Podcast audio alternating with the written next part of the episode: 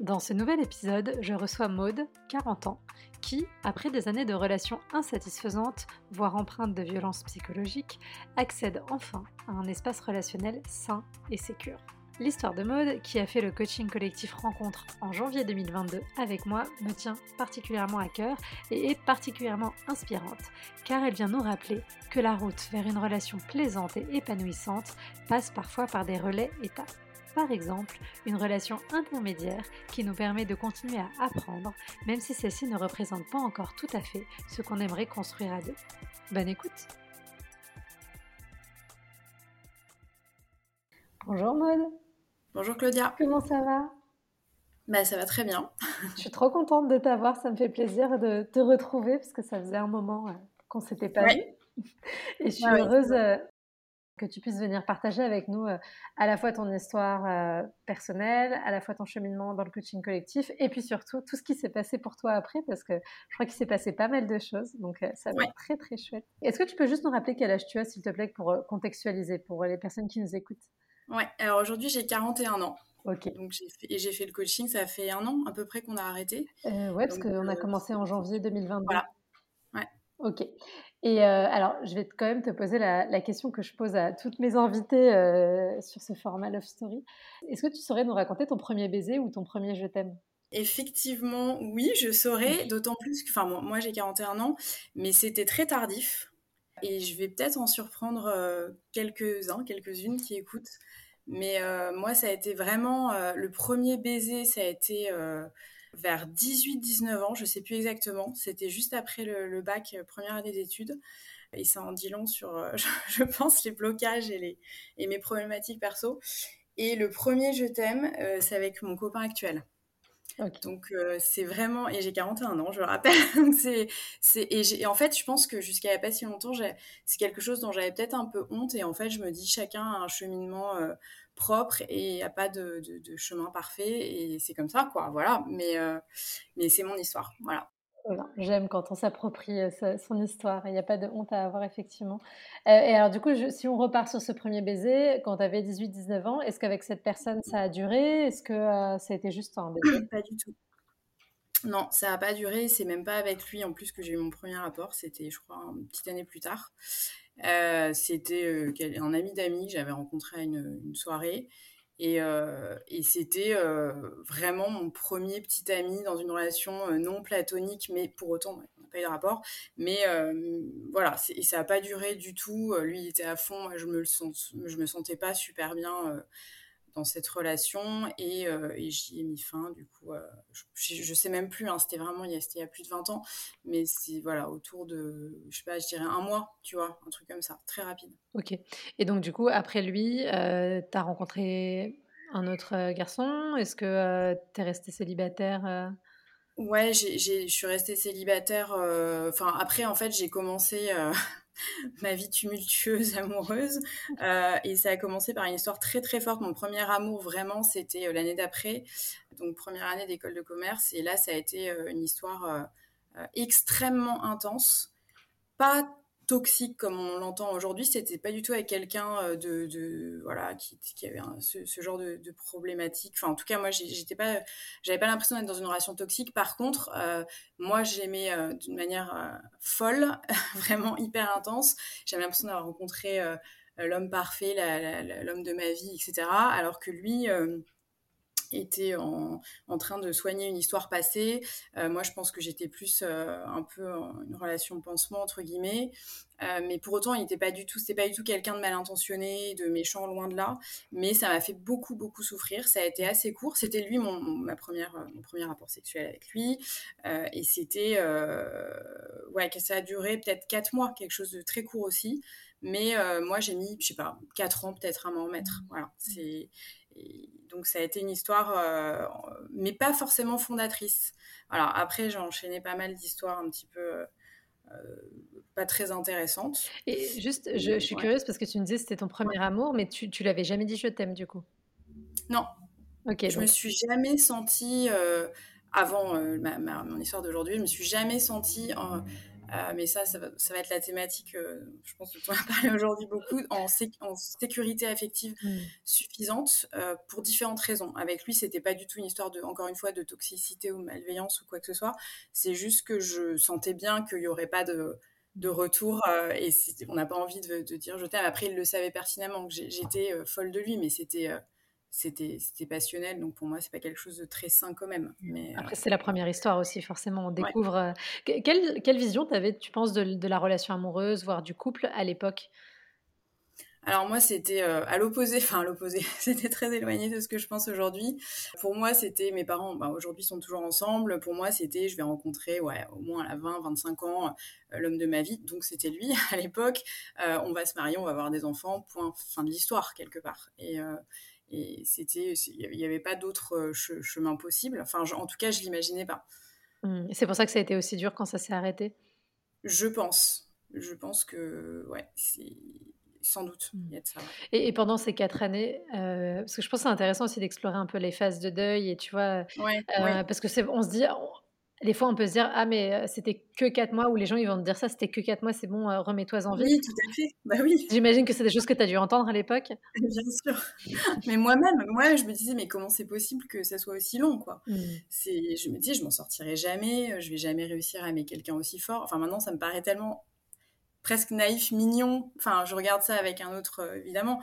Mais c'est vrai que sur, la, sur cette période-là, c'était très compliqué. Ouais. Et tu as identifié après, plus tard, pourquoi cette histoire-là, elle a été aussi euh, difficile euh, Enfin, pourquoi il était aussi difficile de t'en détacher? Mmh, c'est ouais, c'est compliqué même avec le recul. Euh, je pense que c'est, je vais, je vais donner une réponse bateau, mais qui a mon, je pense est assez vrai. c'est que j'étais très très immature. J'avais aucun recul sur les relations amoureuses. Euh, comme on l'a dit là au début, j'avais une seule, un seul schéma, euh, donc beaucoup de naïveté, beaucoup de, méconnaissance, euh, beaucoup d'immaturité, quoi, tout simplement en fait. Donc, donc pour moi, c'était l'échec. et puis je pense qu'après, alors là, on va rentrer tout de suite dans la psychologie, mais moi, c'est aussi pour ça que je pense que j'ai embrassé très tard un garçon pour la première fois, alors que j'avais des sollicitations, hein, mais mais il y avait un côté de moi très euh, porté sur euh, je, ne m'aime pas. On en a beaucoup parlé pendant le coaching, mais je, je ne, je ne m'aimais pas du tout euh, correctement ou tout court, je sais pas. Alors c'est pas que je ne m'aimais, je me détestais pas, hein, je, mais et pour moi c'était genre quelqu'un qui me regarde et qui est en plus physiquement euh, beau mec, etc. Parce qu'il était, il était lui, euh, enfin à mon sens, et j'ai l'impression qu'il plaisait beaucoup. Euh, bah c'était oh là là, mais j'ai loupé la chance de ma vie quoi. J'ai réussi à en, avoir un pendant quelques mois, j'ai pas été foutu de le garder et c'était la cata et voilà. Donc je pense qu'il y avait de ça aussi. Mmh. Une sorte, parce qu'il y a quelque chose qui était lié à, un problème d'ego chez moi qui était beaucoup trop bas quoi. J'avais, j'étais, ouais, j'ai un vrai problème là-dessus. Ok. Qui a duré longtemps. et, alors, du coup, donc, euh, ces quatre années que tu prends, euh, enfin, sans le choisir évidemment, mais pour te remettre de cette relation, de cette rupture, est-ce que dans ce laps de temps, tu as quand même fait d'autres rencontres ou est-ce que tu étais complètement fermée à la rencontre? Non, j'étais pas fermée. Et euh, d'ailleurs, pour l'histoire, je crois que c'est à cette époque-là, donc c'était il y a 20 ans, c'était le début des sites de rencontres. Euh, et, c'était dans cette période de deuil. Alors, je ne saurais pas dire, c'était au bout d'un an, de deux ans, il y a trop longtemps. Mais euh, c'est la première fois que je me suis inscrite. Donc, à l'époque, c'était Mythique. Hein, euh, pour boucler la boucle, mon copain actuel, j'ai rencontré sur Mythique. C'est très drôle. j'ai fait ça au tout début de ma vie et ensuite à la fin de ma vie. Enfin, à la fin. À la fin de l'histoire, parce que pour moi, c'est le dernier et j'espère que ce sera le bon.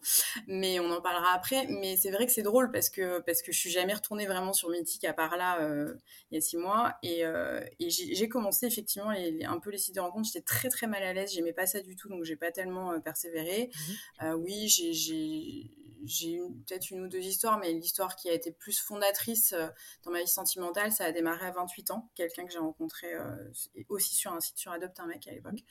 Et, et, ça, ça a été une histoire qui a été, qui m'a bousillé, le terme est, fort, mais qui m'a été très très très néfaste.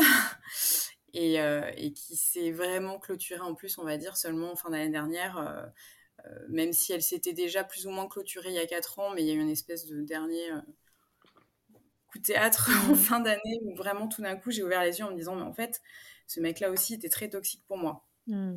Alors que je le voyais pas comme ça. Et cette histoire donc qui a démarré quand j'avais 28 ans, elle s'est étalée avec des, on-off pendant à peu près 7 ans. Donc ça, et celle-là, elle m'a fait un mal, mais incroyable. Enfin, ça a été dix fois pire par rapport à mon histoire d'avant parce que j'étais aussi avec quelqu'un qui avait pas l'air d'être méchant euh, et qui d'ailleurs me voulait pas de mal, hein, mais, mais qui m'a fait énormément de mal parce que euh, de par mes problématiques personnelles, c'est pour ça que j'insiste toujours en disant dans la relation on est on est deux, on est on est c'est pas je suis la victime, il est responsable. Il faut beaucoup se poser la question de qu'est-ce qui a fait que moi j'ai supporté ça, j'ai accepté ça, etc.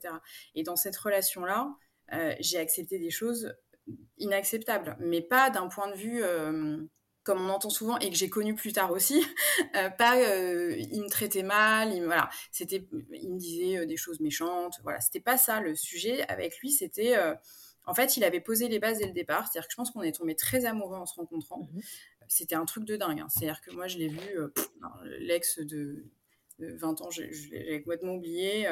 et, et, là, c'était vraiment lui, quoi. C'était incroyable cet amour, d'une force. Et en fait, lui m'a tout de suite dit, euh, en gros, son discours, c'était le couple, c'est de la merde, c'est du marketing, ça sert à rien. Euh. Et pour autant, c'est pas un coureur de jupons. On n'était pas dans une espèce de caricature du gars qui a besoin. Mais je pense qu'il avait euh, un problème avec le sexe, qui était probablement aussi lié à son histoire. Il a, je, ne saurais jamais exactement parce qu'on n'a jamais crevé l'abcès, mais je pense qu'il a, il a peut-être eu des histoires d'abus dans sa mmh. famille, dans sa jeunesse, enfin un truc un peu, je pense, glauque.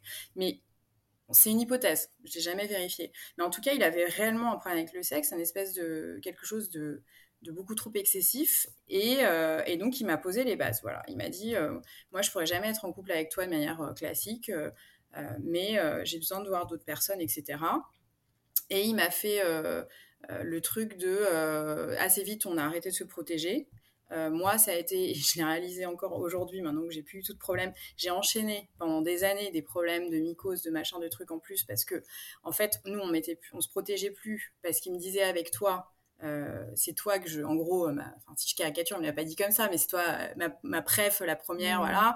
Et du coup, avec les autres, t'inquiète pas, fais-moi confiance, je me protège. Je pourrais jamais le vérifier. Je suis partie sur la base de la confiance, mais quand j'y pense, c'était incroyablement euh, malsain comme relation. Mais ça, je m'en suis aperçue qu'en fin d'année dernière. Et, ça, il, te l'a proposé, le côté euh, le couple, machin, tout ça, euh, genre au bout de combien de temps vous étiez Tout de suite. Tout de suite. Il a été hyper. Et c'est pour ça que moi, j'ai toujours dit non, mais lui, c'est pas un mec mal intentionné, il est honnête, c'est moi qui accepte, etc., etc. Mais en vrai, si vraiment il m'avait aimé et il aurait bien vu, moi, c'est pas du tout mon délire, c'est pas ma nature, il m'aurait dit écoute, voilà, mais sauf qu'on était hyper amoureux, que lui avait pas du tout envie de me virer de sa vie, loin de là. Hein. Il avait toujours envie que je sois là.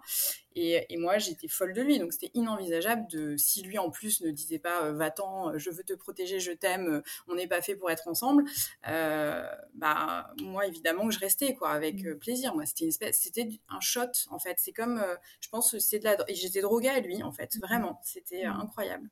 Donc, ça, ça a été très violent. Ouais, en fait, dès le départ, il y a eu une accroche qui a été très forte, au point que tu n'as plus réussi à voir, euh, de façon rationnelle, euh, la situation et le fait que c'était une situation qui te mettait en souffrance? Complètement. Et d'ailleurs, ça me fait penser, je me revois, c'est marrant parce que dans la vie, quelquefois, on a des. Ça, c'était il y a, il y a 15 ans et j'ai un flash, je me dis, enfin un peu moins de 15 ans, 12 ans, et je me dis, mais en fait, ce mec-là, Maud, en sortant du premier encart, hein, je me dis, ce mec-là, il faut pas que tu revoies, ça va. Et en fait, j'étais tombée folle amoureuse de lui pendant le rencard, je pense. Enfin, il s'est passé un truc, euh, et c'est aussi euh, la leçon que je tire aujourd'hui, et aussi avec l'histoire que j'ai aujourd'hui, c'est que je pense qu'il faut vraiment écouter son intuition, parce que lui, c'est pas le seul. Les, quelques histoires que j'ai eu après, qui ont été aussi un peu violentes, euh, je l'ai tout de suite su, mais dès le départ, que ça collerait pas. Mmh. Et en fait, il y a ce truc qu'on a toujours envie de d'y aller, de se dire non, mais là quand même, il y a un truc. Et pour moi, j'ai l'impression que c'est encore une fois très lié à l'ego, le fait qu'on mmh. s'aime pas assez ou qu'on se dise, euh, euh, il y a un truc inconscient, je pense, qui se joue. Euh, non mais là, j'ai je l'ai celui-là, je l'ai, je veux pas le lâcher. et avec moi, ça va se passer différemment parce que ceci, cela. Enfin, et c'est vraiment pas bon ça. non, mais c'est intéressant ce que tu dis sur la, question de l'intuition parce qu'effectivement, il faut écouter ça. Mais je sais qu'en même temps, et même pour les personnes qui sortent du coaching, des fois, parce qu'on essaye de beaucoup rationaliser, rendre les choses un peu pragmatiques euh, par le travail qu'on fait. Et après, on se dit, oui, mais du coup, comment je sais si c'est une peur ou si c'est euh, une intuition ou si c'est ces choses-là et tout. Mais là, malgré tout, au-delà au -delà de l'intuition euh, émotionnelle que tu as eue, il y avait factuellement quelque chose qui était sur la table qui ne correspondait pas forcément à ce que tu désirais. Oui, tout à fait. En fait, c'est un mélange d'intuition quand même vraiment et de, choses factuelles, comme tu dis, qu'on appelle les red flags. Hein. Clairement, euh, il y avait des situations... Enfin, à chaque fois, j'ai des exemples pour chacun. Donc, celui-là, enfin, je ne vais pas, le citer, euh, lui, c'était de m'annoncer dès le départ, euh, voilà, moi, c'est pas mon truc. Alors que moi, c'est jamais ce que j'ai recherché, hein, de partager quelqu'un. Je suis pas du tout dans le mode polyamour, etc. J'y suis allée quand même. Un autre, après, c'était, il a vachement insisté dès le premier soir, il voulait qu'on ensemble, mais d'une manière je veux dire, en termes de valeur, on n'était pas du tout alignés. Bah, je suis quand même restée deux ans avec, ça c'est une histoire euh, plus tard. Un autre, euh, enfin, à chaque fois, il y avait quelque chose où, je voyais bien, là, ça me correspond pas, ça colle pas. Je veux dire, si dès le départ, il y a un truc qui va contre ses propres valeurs, enfin, faut pas y aller. Mais en fait, euh, c'est très compliqué quand on n'a pas le recul et, la maturité dont je parlais tout à l'heure, de se dire euh, de, non, non, mais là, je me raisonne, je n'y vais pas, c'est juste pas possible. Ouais, ouais, bah, c'est compliqué parce qu'effectivement, il y a la question de la maturité émotionnelle et puis il y a la question aussi de la société, de l'éducation en tant que femme, malgré tout, mmh. où on a tendance à se positionner encore plus dans cette position de soumission face aux hommes, que eux, ils s'ils sont pas suffisamment déconstruits, qu'ils n'ont pas fait le travail sur eux, ils se positionnent aussi dans ce, truc de domination. Donc c'est encore plus difficile d'en sortir. Mais c'est quand même important, malgré tout, de réaliser que on peut petit à petit apprendre à prendre ce recul. pour soi en fait et évidemment mmh. enfin c'est un sujet qui est compliqué parce que pour moi il y a deux aspects il y a l'aspect effectivement sociétal qu'il faut dénoncer et où il faut faire en sorte de faire changer ça Sauf qu'il y a mmh. aussi toi, ta vie à toi, et tu vas pas attendre que toute la société change pour pouvoir faire ta vie. et du coup, moi, je trouve qu'il y a une espèce de, juste milieu qu'il faut essayer de trouver, qui est de dénoncer, mais en même temps, qu'est-ce que je peux faire à mon échelle pour ma propre existence, qui ne va pas durer 2000 ans, pour essayer de m'en sortir et être bien, quoi. Exactement, ouais, complètement. Et moi, c'est vrai que ça, c'est quelque chose que j'ai identifié assez vite parce que finalement, je suis allée d'abord, je suis allée en thérapie plusieurs fois, à plusieurs moments de ma vie. Et l'histoire avec mon tout premier, euh, c'était très très compliqué à gérer, donc c'est ça qui m'a qui m'a envoyé. Enfin, c'est là où je me suis dit il faut que je me fasse accompagner. Euh, j'ai vu un premier thérapeute pendant deux ans. Euh, alors bien sûr, quand on fait une thérapie, on démarre. déjà, c'est toujours hyper important d'avoir le feeling avec le thérapeute parce que moi, je crois que j'en ai vu un ou deux. Enfin, il faut vraiment que ça accroche. Et une fois qu'on est en confiance, évidemment, on va bien au-delà de l'histoire sentimentale et l'échec ou la raison pour laquelle on y va. Après, c'est c'est élargi à plein de choses et c'est là où on découvre plein de choses. Mais moi, c'est vrai que j'ai tout de suite identifié que j'avais euh, un souci, mais entre guillemets, enfin entre guillemets un souci. Mais euh, ça a commencé autour de la vingtaine là, euh, quand ça s'est terminé avec ce, garçon. Et après, voilà, par par étapes, il y a des moments où j'ai arrêté la thérapie. En général, ça dure en moyenne à chaque fois avec moi un an, deux ans. J'arrête, je reprends quand je me sens à nouveau pas bien. Et c'est vrai que là, j'ai arrivé, je suis arrivée à un tournant de ma vie parce que j'ai, moi, je suis parisienne d'origine. J'ai emménagé à Aix-en-Provence il y a bientôt deux ans. Et ça correspondait à la veille de mes 40 ans. Mmh. Et c'est là où moi, j'ai voulu m'inscrire à, ton coaching euh, collectif, rencontre, parce que c'est vrai que je, je, me suis dit, c'est un peu la caricature, mais peu importe. Enfin, voilà, je me suis dit, voilà, je suis à la veille de mes 40 ans, je change de vie, un peu parce que voilà, je changeais de ville, c'est quand même un gros changement. Moi, je suis vraiment une pure parisienne à la base. Et je me suis, j'arrivais ici, je connaissais pas beaucoup de monde. Euh, je me suis dit, il faut que, faut que les choses changent aussi sur le, plan amoureux. Alors, de l'extérieur, je me suis dit, ouais, ça paraît tellement euh, caricatural. Euh, genre, t'arrives, tu changes de vie, tu rencontres l'homme de ta vie. Bon. mais en même temps, je me suis dit, ouais, mais j'ai envie de me donner les moyens. Je vois bien que là, j'ai fait plusieurs thérapies, j'enchaîne les histoires foireuses, mais vraiment voir voire très très très compliqué, qui, qui m'abîme, euh, j'en ai marre en fait de ça. J'en avais ras le bol. Voilà, je suis arrivée dans ces, conditions. Et, qu'est-ce qui fait, alors justement, parce que je trouve que c'est intéressant, parce que des fois, hein, enfin, l'idée c'est pas du tout d'opposer la thérapie et le coaching, parce que les deux euh, sont très utiles et très complémentaires. Qu'est-ce que toi tu avais appris dans tes thérapies et qu'est-ce que tu avais l'impression qu'il te manquait et que du coup tu es venu chercher dans le coaching? Bah, dans mes thérapies, donc la thérapie par définition c'est tout à fait euh, personnalisé, individuel, enfin c'est pour l'individu quoi. Chaque personne euh, est unique et a son, sa propre histoire, donc euh, c'est individuel, c'est une réflexion où le thérapeute, après ça doit dépendre aussi des techniques etc. Moi j'ai toujours fait une thérapie classique de discussion face au, thérapeute et, et là, bah, c'était le thérapeute qui t'amène réfléchir par rapport à tes liens familiaux. On parle beaucoup, enfin dans le coaching aussi, mais encore une fois, là, c'est très individualisé. C'est c'est très suivi parce qu'on peut faire une thérapie pendant 5 ans, quelquefois. Enfin, en tout cas, c'était vraiment toutes les semaines euh, en ce qui me concerne. Pendant deux ans, la, dernière, là, avant le coaching. Et c'était euh, quelque chose qui, était, qui m'a amené quand même à, répondre à pas mal de questions sur euh, comment j'en étais arrivée là, mes problèmes donc de, de je m'aime pas assez, je me dévalorise, j'accepte des hommes qui. Je me souviens, ma, psy à l'époque m'avait dit cette phrase qui m'avait vachement marquée. il vous faut quelqu'un de votre niveau. Et j'avais, j'avais été dérangée par cette phrase. J'avais mon niveau, c'est-à-dire, enfin, mon niveau, euh, mon métier, combien je gagne, mon niveau enfin, social, socioculturel. Et je trouvais ça bizarre parce que c'est vrai que moi, j'avais toujours eu ce truc un peu, euh, sans doute, par, en creusant avec elle, j'avais compris par défi par rapport à, à mon milieu social qui est peut-être un peu aisé par rapport à la moyenne. J'aimais bien aller chercher euh, des mecs un peu torturés, qui viennent pas forcément de mon milieu, voire qui ont voilà, pas fait d'études ou quoi. Enfin, moi, j'allais toujours chercher des mecs pas toujours sains, qui, qui se droguent, qui mâchent, enfin, sans aller dans, quelque chose d'excessif, mais voilà, enfin, alors que c'est vrai que moi, de base, je suis quelqu'un de très sain. Euh, je viens d'un milieu euh, catho, moi je suis pas du tout pratiquante, mais j'étais à l'opposé. Tous ces, personnages, je voulais même pas euh, en entendre parler. Euh, j'étais un peu dans l'opposition, quoi. Et, et j'ai un peu creusé ça du coup avec la thérapie. Mais euh, moi, l'aspect intelligence collective, d'une manière générale, euh, c'est un truc que je trouve hyper fort. Et du coup, quand j'ai pris connaissance de l'existence de, ton compte, je sais plus comment, je crois, enfin, en tout cas sur Insta, je sais plus exactement comment j'en suis venue à connaître Self Love Project, mais c'est vrai que je me suis dit, tiens, là, je vais avoir la possibilité de confronter mon histoire à l'histoire d'autres personnes. Alors je savais bien que j'étais pas seule au monde euh, à vivre des choses comme ça, mais que c'était pas simple pour personne. Mais enfin, pour la plupart des gens, c'est compliqué. Mais euh, c'est vrai que j'avais besoin de, partager ça, en fait. Voilà. Là où d'autres personnes, peut-être, sont toujours un peu euh, craintives dans l'idée de parler devant tout le monde, moi, au contraire, c'est vraiment quelque chose que j'étais venue chercher volontairement et, c'est ça que je voulais, en fait, dans, le coaching. Mmh. Et, finalement, après coup, je me rends compte, alors le coaching, c'est normalement, c'est sur des une plage déjà plus restreinte, c'est la grosse différence avec les thérapies. Et dans le cas de, du coaching collectif, c'est avec une, dizaine de personnes. Donc c'est vrai qu'on a euh, cette richesse de euh, l'écoute, la bienveillance, le partage d'expériences. Et ça, c'est quelque chose que tu n'as pas du tout, évidemment, dans ta thérapie. Donc moi, je trouve ça extrêmement complémentaire. C'est vraiment ça qui, euh, qui m'a plu et qui m'a, euh, je pense, donné le petit coup de boost, euh, dernier petit coup de pied euh, dont j'avais besoin. Alors après, c'est toujours facile, hein, maintenant aujourd'hui que j'ai rencontré vraiment une personne qui est bonne pour moi et qui je me sens hyper bien, c'est facile de, d'avoir, de dire ça.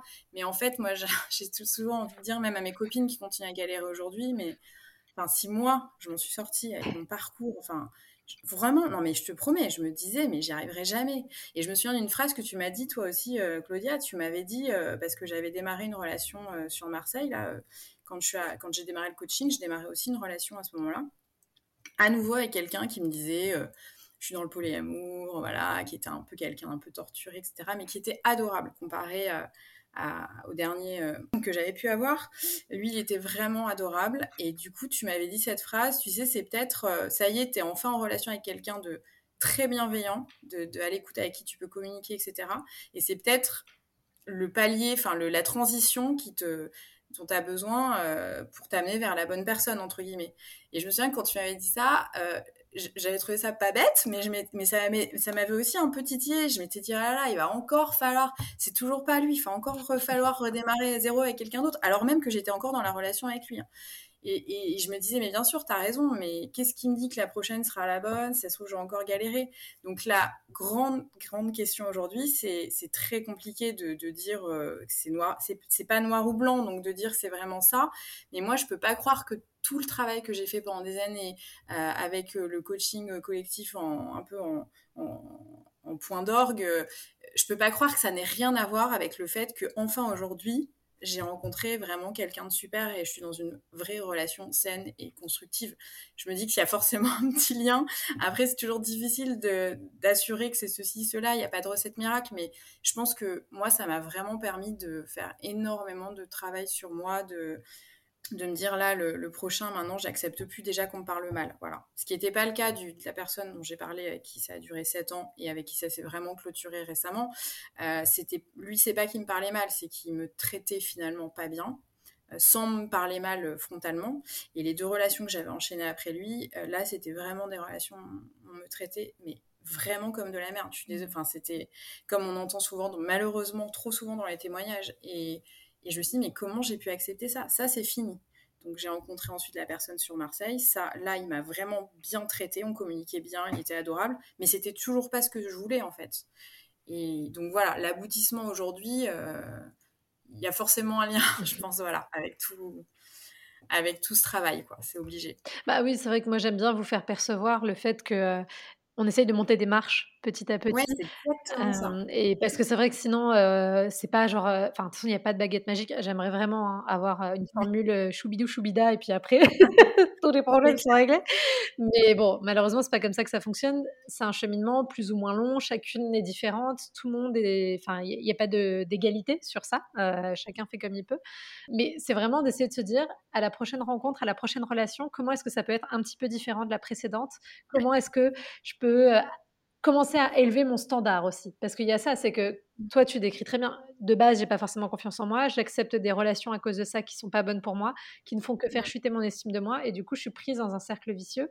Et du coup, comment je remonte mon standard Et du coup, la relation dont tu parles, qui n'a pas duré euh, dans laquelle tu étais quand tu as commencé le coaching, bah, ça t'a déjà créé un nouveau standard qui était un homme bienveillant, un homme gentil avec moi. Du coup, à partir de maintenant, comme j'ai connu ça vraiment, bah, plus jamais je repartirai dans un autre truc, mais genre quelle horreur. Et donc du coup, ça ah permet de continuer, ça fait le tremplin sur l'histoire d'après en fait. C'est vraiment comme ça qu'il faut le voir parce que sinon, euh, sinon c'est trop la pression. C'est pas tu sors du coaching trois mois après, il faut avoir trouvé ton mari, euh, genre quelle faire.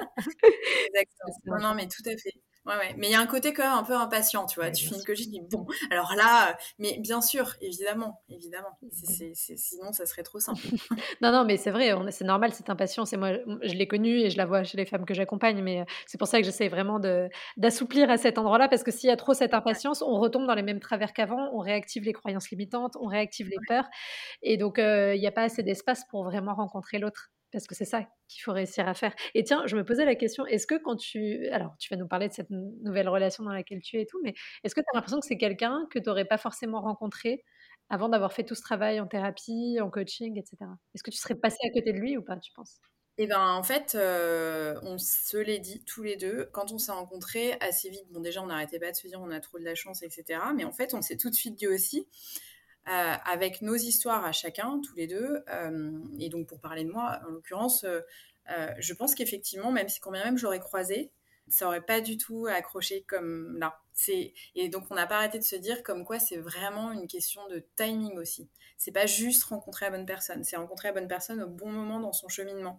Et, avec lui, c'est exactement ça, effectivement. Mmh et puis en plus, tu vois, ça permet de dire aussi qu'il y a plusieurs bonnes personnes parce que finalement la relation d'avant à laquelle tu as mis fin finalement quelques mois après mmh. euh, qu'on ait terminé le coaching, c'était aussi une bonne personne pour toi parce que c'est une personne qui t'a permis de comprendre des choses et de te faire avancer. Mmh.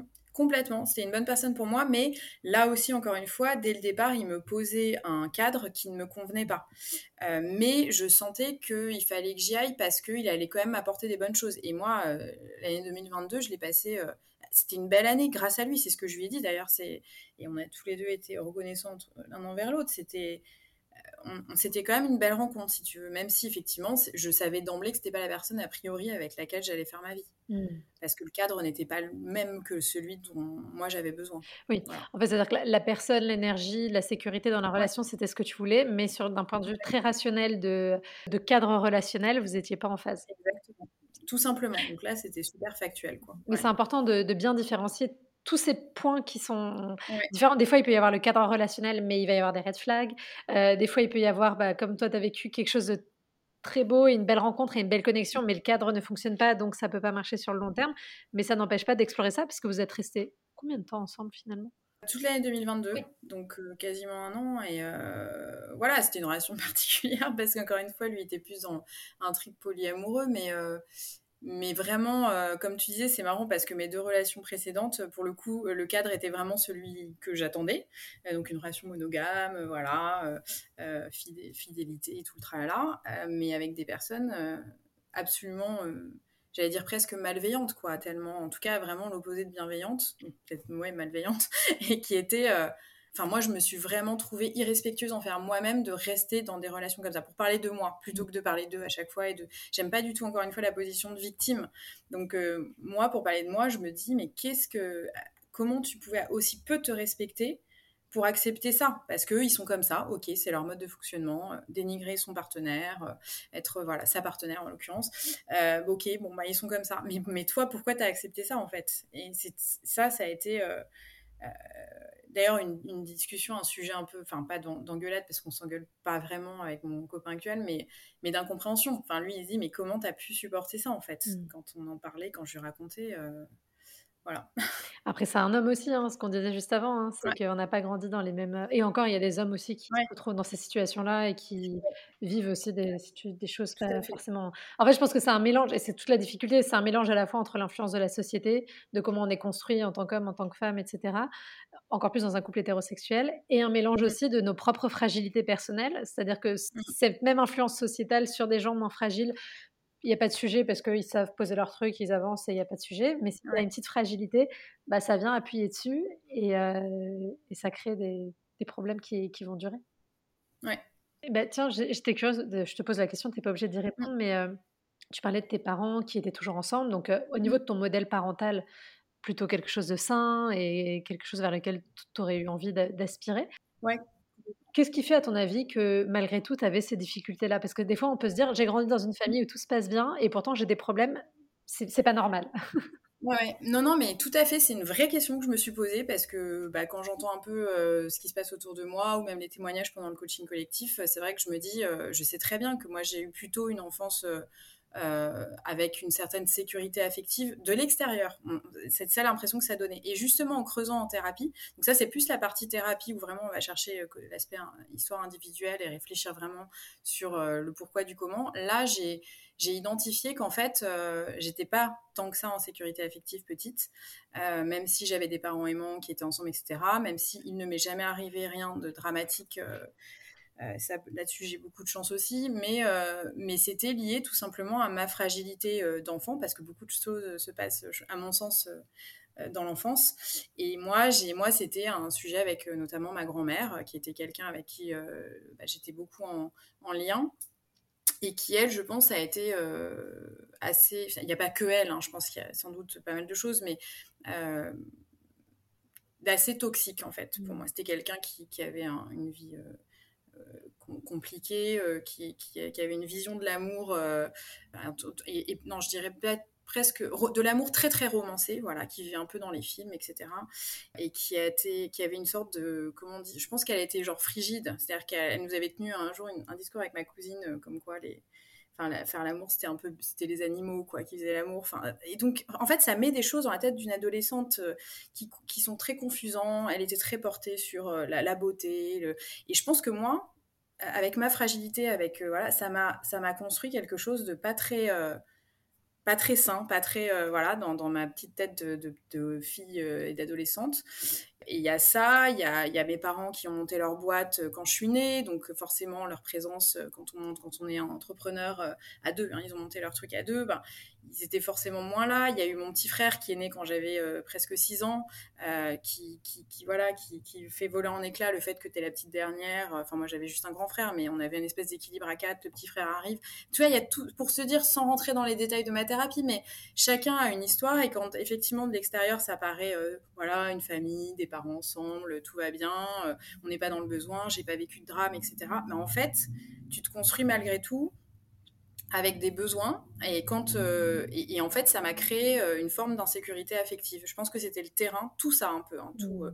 euh, le discours de ma grand-mère le petit frère qui arrive etc les parents qui montent leur boîte quand je à ma naissance. Enfin il y a eu tout ça qui a fait que je suis arrivée à l'âge adulte avec voilà des attentes une une problématique voilà qui était la mienne et qui m'est propre quoi. Et, certainement que quelqu'un et d'ailleurs mes frères n'ont pas forcément exactement le même vécu que moi et la même personne dans le même contexte, euh, avec les mêmes parents, et, ou même j'aurais une sœur jumelle ou un frère jumeau, je pense qu'on n'aurait pas forcément évolué pareil, parce qu'on a chacun notre propre euh, sensibilité, nos propres besoins. Bah, de toute façon, en plus, dans une fratrie, tu n'es jamais dans le même contexte, puisque que tu sois le premier, que tu sois le dernier, que tu sois celui du milieu, selon l'état émotionnel de tes parents au moment où tu arrives, en fait, effectivement, il y a tellement de choses qui influent que même si tu as l'impression d'avoir grandi dans le même environnement, bah, tu n'as pas complètement grandi dans le même environnement. Il y a une part de cet environnement qui est liée uniquement à toi. Exactement, complètement. Non, mais c'est merci parce que ça, je trouve c'est important hein, de rappeler que parce que des fois on peut culpabiliser aussi de se dire oui mais voilà j'ai pas grandi dans le besoin, j'ai pas été maltraitée, j'ai pas subi de violence, je, mes parents ils étaient là et ils sont toujours là. Et, malgré tout je sens qu'en moi il y a quelque chose qui fait que c'est difficile et on peut s'en vouloir de se dire mais pourquoi? Pourquoi mmh. est-ce que voilà et alors qu'il faut pas, c'est juste même si nos parents ils ont fait autant qu'ils pouvaient. De toute façon, les parents parfaits n'existent pas et ça rend pas service aux enfants les parents parfaits parce qu'après ça fait des enfants qui culpabilisent de pas faire aussi bien et être aussi bien que leurs parents. Rien parfait voilà. Donc, c'est pas du tout un. Mais voilà, on a le droit de s'interroger sur son histoire, même si de l'extérieur, on a l'impression d'avoir eu une histoire sans problème. si on, mmh, on, a le droit et, il faut, parce que moi, c'était vraiment ma première interrogation au départ en allant voir un thérapeute c'était je comprends pas en fait. C'est-à-dire que moi, j'ai l'impression d'avoir une super vie, une super enfance. et effectivement, tu fais bien de parler du, de la culpabilité parce que moi, c'est quelque chose qui m'a longtemps pesé. Je me disais, mais, mais, mais c'est pas. Enfin il y avait un truc qui était, qui était pas normal du coup. Et c'est pour ça que c'est très intéressant, c'est comme une enquête en fait. Hein. Tout le travail qu'on fait sur soi, que ce soit à travers la thérapie, le coaching ou quoi que ce soit, c'est une sorte d'enquête. Et aujourd'hui, c'est vrai que, euh, alors je dis pas aujourd'hui, euh, j'ai plus besoin de, de, voir de thérapeute, tout ça. Je pense qu'on n'a pas on n'a pas assez de toute une vie pour se connaître et pour comprendre les choses, mais je crois que j'ai vraiment compris des choses fondamentales là sur, euh, sur ces dernières, sur, sur, ces derniers mois, ouais, mmh. il y a beaucoup de choses qui se sont éclairées. Quoi. Et de quelle manière, justement, cette connaissance de toi, elle t'apporte dans ta relation au quotidien, tu vois, d'une façon très factuelle? Ah bah, déjà, le simple fait que j'ai choisi cet homme-là, parce qu'encore une fois aussi, il y a le truc de dire euh, on tombe amoureux, ça nous tombe dessus. En fait, je pense qu'on le choisit quand même. Hein. Euh, et le fait d'avoir choisi cet homme-là, c'est pas complètement par hasard, loin de là. Et puis après, bah, il y a toute l'expérience passée et la sienne aussi, évidemment, parce qu'on arrive, on, on, a un couple, on a chacun nos expériences et qui font qu'aujourd'hui, on, on, sait qu'on veut avancer ensemble et du coup, on arrive à avoir des, des dès qu'il y a quelque chose que c'est arrivé, hein, qu'il y a eu deux trois périodes, ça fait, ça va faire un peu plus de cinq mois là qu'on est ensemble, on est vraiment hyper amoureux, mais pas de manière passionnelle, sur des bases hyper euh, saines quelque part. Et c'est pas moins, euh, moins mignon, moins joli. Enfin, c'est juste génial d'être avec quelqu'un où c'est pas, c'est pas juste la passion, c'est je suis dans une sécurité affective que je n'avais jamais connue en fait. Hein. Euh, donc ça c'est quand même génial. Mais moi j'ai encore des réflexes aujourd'hui, tu vois, et je lui dis mais oh, là désolé j'ai réagi comme ça, mais ça c'est parce que moi j'ai 20 ans derrière de, lourdeur, d'habitude, de, mauvais réflexes et je suis en train de m'en défaire. Et donc je lui explique et on en parle et le fait qu'on communique, euh, euh, on communique vraiment bien et que chacun soit à l'écoute de l'autre, bah ça c'est fondamental. Mmh. Mais c'est important hein, de souligner effectivement que cette connaissance, en fait, ce cheminement intérieur, que ce soit en thérapie ou en coaching, euh, on ne le fait pas pour l'autre, on ne le fait pas pour rencontrer l'autre, on le fait pour se rencontrer soi, pour mieux se vivre. Et ça nous permet de mieux vivre d'ailleurs toutes nos relations, pas que nos relations amoureuses, hein, mais, euh, mais en tout cas dans la relation amoureuse, ça permet d'être en responsabilité en disant, bah voilà, là je me suis énervée quand tu as dit ça, mais en fait j'ai compris que c'est parce que mmh. c'est venu appuyer sur tel bouton qui m'a rappelé telle chose, mmh. donc je peux prendre la responsabilité, je peux m'excuser et du coup je peux rester dans la connexion, là où finalement franchement, je dis une stat sauvage qui n'avait rien à dire, mais je pense que trois quarts des gens qui ont beau être en couple et en relation, ils ne sont pas dans la connexion. C'est un peu comme s'ils ils coexistaient dans la confrontation à l'autre. Et moi, j'ai vécu ça pendant longtemps. Hein. C'est à deux individualités, mais c'est toujours à moitié dans l'ego, dans la confrontation. On est ennemis et on n'est pas dans un truc euh, de euh, on crée ensemble un espace. Exactement. Ouais. Et pour ça, de toute façon, de base, il faut que les deux aient la volonté, évidemment, d'aller dans le même sens et, euh, qu'il y ait une bienveillance envers l'autre, quoi. C'est voilà. Après, euh, bon, après évidemment, le couple, voilà, il faut que sexuellement ça aille, il faut qu'il y ait plein de choses qui rentrent en ligne de compte, mais la base pour moi de vraiment, euh, c'est évidemment la compatibilité sexuelle, mais aussi vraiment la compatibilité dans, dans, dans les envies et dans, le, souci, la volonté de vouloir euh, vraiment comprendre l'autre, bien communiquer, euh, revenir sur euh, un événement qui a fait qu'il y a eu des frictions de manière posée et d'être toujours dans cette même volonté d'avancer ensemble. Quoi. Ça, c'est évident. Et c'était tellement pas le cas avant. Enfin, encore une fois. Et moi, ça me fait aujourd'hui, ça me fait un peu souffrir quand je repense à, à mes précédentes deux, trois dernières histoires parce que c'est ça me remet encore en cause. Quoi. Il y a des moments où je me dis, mais comment comment j'ai pu et, quand on a eu une, une, discussion avec mon copain il n'y a pas très longtemps où il me disait mais comment t'as pu? Je l'ai vachement mal vécu parce que ça c'est venu appuyer ce que déjà moi je ne comprenais pas. Donc on en a rediscuté et moi ça m'a fait beaucoup de mal et en même temps il est tout à fait légitime. Voilà lui il s'interroge à haute voix il m'a dit mais comment c'est possible euh, que tu aies supporté tout ça? Mais moi ça m'a fait vraiment euh, ça a appuyé quoi. Je me dis mm. bah oui comment moi j'ai pu m'infliger tout ça? C'est hallucinant. Bah, après c'est ce qu'on disait hein. Il faut être dans la compassion envers cette partie avec toi. Non, bah avec toi, avec cette partie de toi. Encore une fois, c'est pas de ta faute. C'est il y a tout un contexte, ton histoire, un contexte social. Il y a aussi la réalité aussi d'une relation euh, un, un, peu ou beaucoup maltraitante qui est parfois très insidieuse c'est un peu la, grenouille dans l'eau, quoi, qui augmente la température petit à petit et on se rend pas compte et ça nous désensibilise et au bout d'un moment, on se retrouve à, on se rend même plus compte de ce qu'on est en train d'accepter. Donc, euh, je pense que c'est important quand même de d'avoir en tête ce paramètre-là. Mais par contre, pour pouvoir réussir à en sortir, effectivement, ça demande à un moment donné de réussir, d'avoir la possibilité de se poser la question, effectivement, pourquoi j'accepte tout ça, que ce soit lié à, nous et à notre manque d'estime, ou que ce soit lié au contexte social euh, et culturel dans lequel on a grandi. Bah, pour pouvoir se dire, c'est plus ce que je veux et je refuse d'accepter ça dans, dans, le futur. Quoi. Donc, euh, donc, voilà, t'en veux pas trop parce qu'effectivement. Euh, oui, ouais, ouais, j'y travaille. voilà, il veut acceptation, lâcher prise. On envoie de l'amour à, à, la mode de l'époque qui, de toute façon, n'était pas capable de faire autrement. Mmh. Sinon, elle l'aurait fait. Tout à fait. Et alors, du coup, vous êtes rencontrés sur Mythique? Non, mais c'est important parce que je sais que maintenant, il y a encore plein de gens, en plus des femmes qui sont dans ta tranche d'âge, tu vois, à 40 ans, qui me disent il n'y a plus d'hommes disponibles, ils sont tous en couple, ou ils ont tous des enfants, ou machin. Tu connais la rengaine? Ah, Ouais, ouais, tout à fait. ouais. Est-ce que tu y allais en ayant quand même cette croyance très forte, ou est-ce que tu l'avais un peu mise de côté en disant bon, allez, euh, on va quand même essayer, on verra bah, pour la petite histoire, c'est marrant parce que c'est le site, tu sais, euh, mythique plus plus, là, Affini, Affinity, euh, qui, qui, dit euh, remplissez tout un questionnaire, vous allez avoir un retour sur vous-même. Les hommes en face auront aussi rempli le questionnaire, on va vous faire matcher.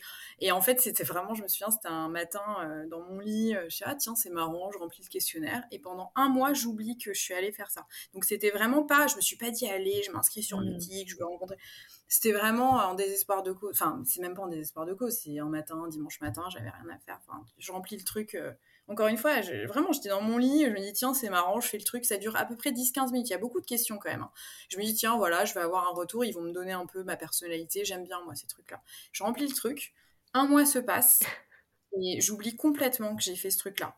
Et en rentrant des vacances de Noël, donc tout début janvier, je me dis, euh, ah, mais j'étais allée, j'avais créé un compte, je crois, sur ce truc-là, j'y retourne. Et là, je vois euh, plusieurs messages, euh, dont euh, mon copain qui m'avait écrit deux messages.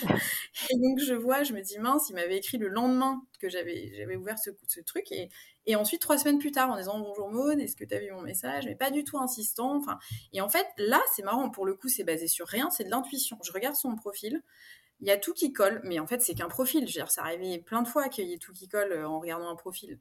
Mais je me dis, ah mince, j'espère qu'il a pas lâché l'affaire, parce que au bout d'un mois, il aurait pu euh, se déconnecter, enlever son compte, etc. Et je me dis, allez, je réponds, quoi.